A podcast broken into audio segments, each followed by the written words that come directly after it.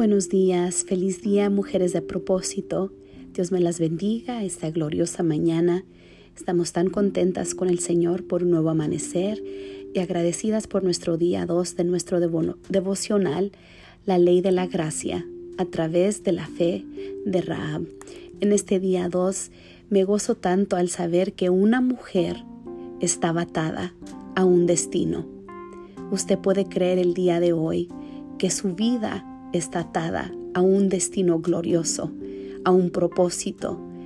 Por eso hoy queremos reconocer que hay un Dios que está obrando a nuestro favor, que Dios nos rodea de las personas adecuadas para llevar a cabo este destino.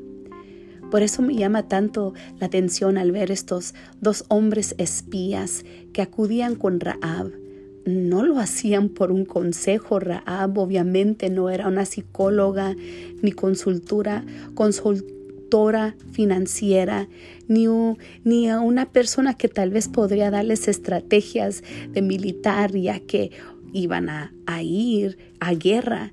Ella solo prestaba un tipo de servicio y por muchos años se dedicó a ser una ramera. En el momento que esta mujer era niña y tenía aproximadamente 10 años de edad, fue cuando la nación de Israel salió en libertad.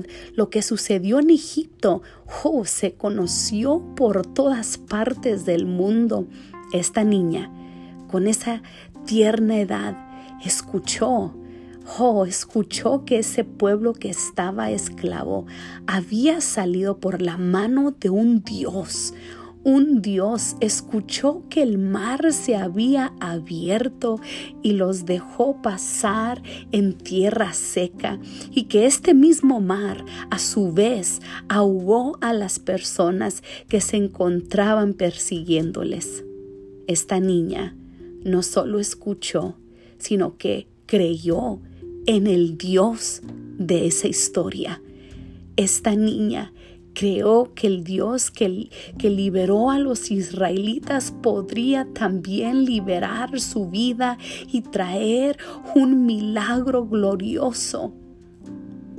Por eso, cuando estos dos espías tocaron su puerta ese día, ella depositó su vida en Jesús, que transformaría todo lo que tal vez fue su, su trasfondo, todo lo que fue su historia y supo que ese toco, es, ese momento iba a ser algo diferente, iba a ser algo nuevo.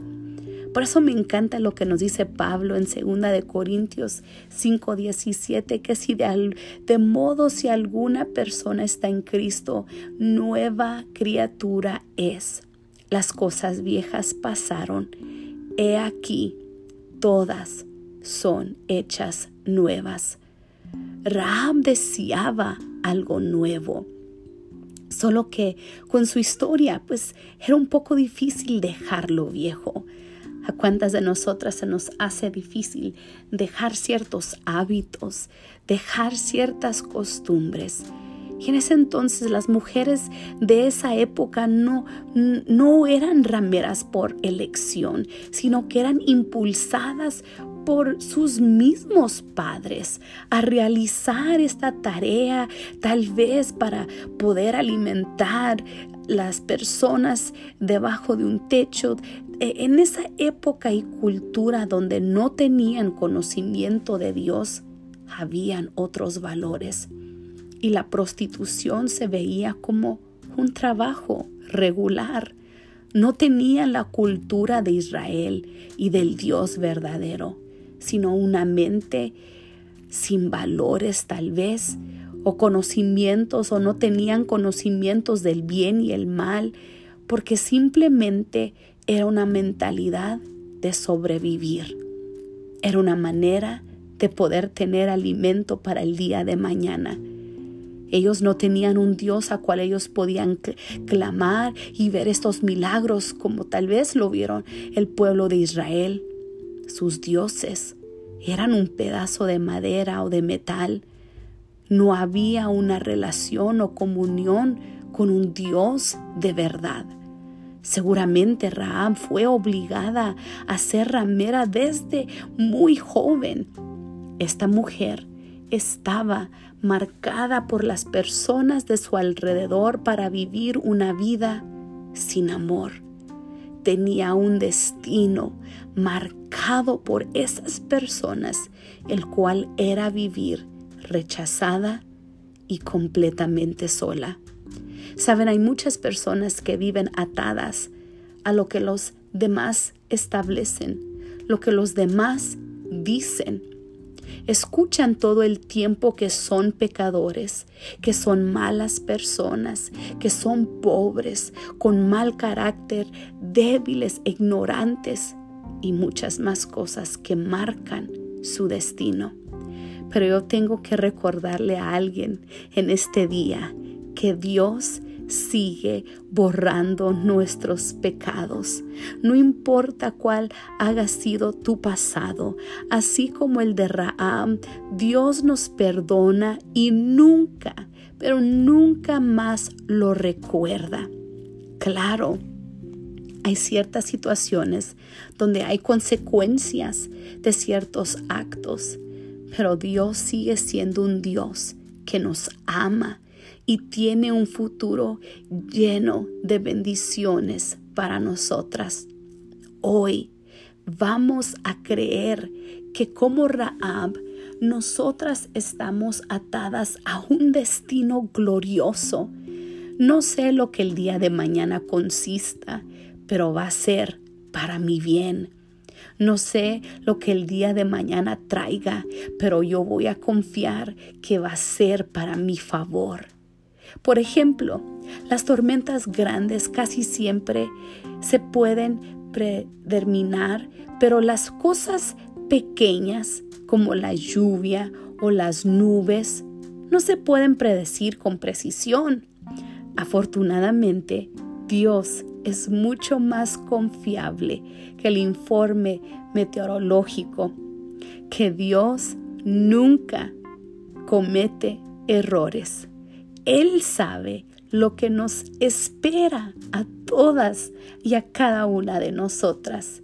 Nos ha dicho que habrán tiempos difíciles y días nublados, pero también nos ha prometido que así como el sol está detrás de esas nubes, Él también estará siempre ahí para nosotras. El pecado puede ensombrecer nuestras vidas y demoralizarnos si lo permitimos. Pero hoy le invito a confiar que Dios nos perdona y nos guía cuando nos arrepentimos. Es nuestra única garantía de una felicidad eterna. Él está siempre listo para borrar nuestros pecados. Hmm. El pronóstico de Dios Mm, en este día vamos a ver que es parcialmente nublado, con un 100% de probabilidades de, redención. Dios, hermana, siempre va a derramar de su misericordia y redimirnos y amarnos al 100%. A Dios le importa cuando te sientes que no vales nada. No conocemos el futuro, es cierto.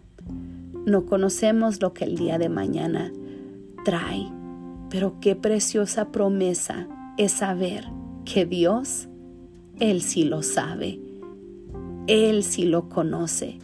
También podemos entender cuán preciosas somos para nuestro Dios, qué valor nos da a cada una de nosotras Dios nos conoció antes de que naciéramos.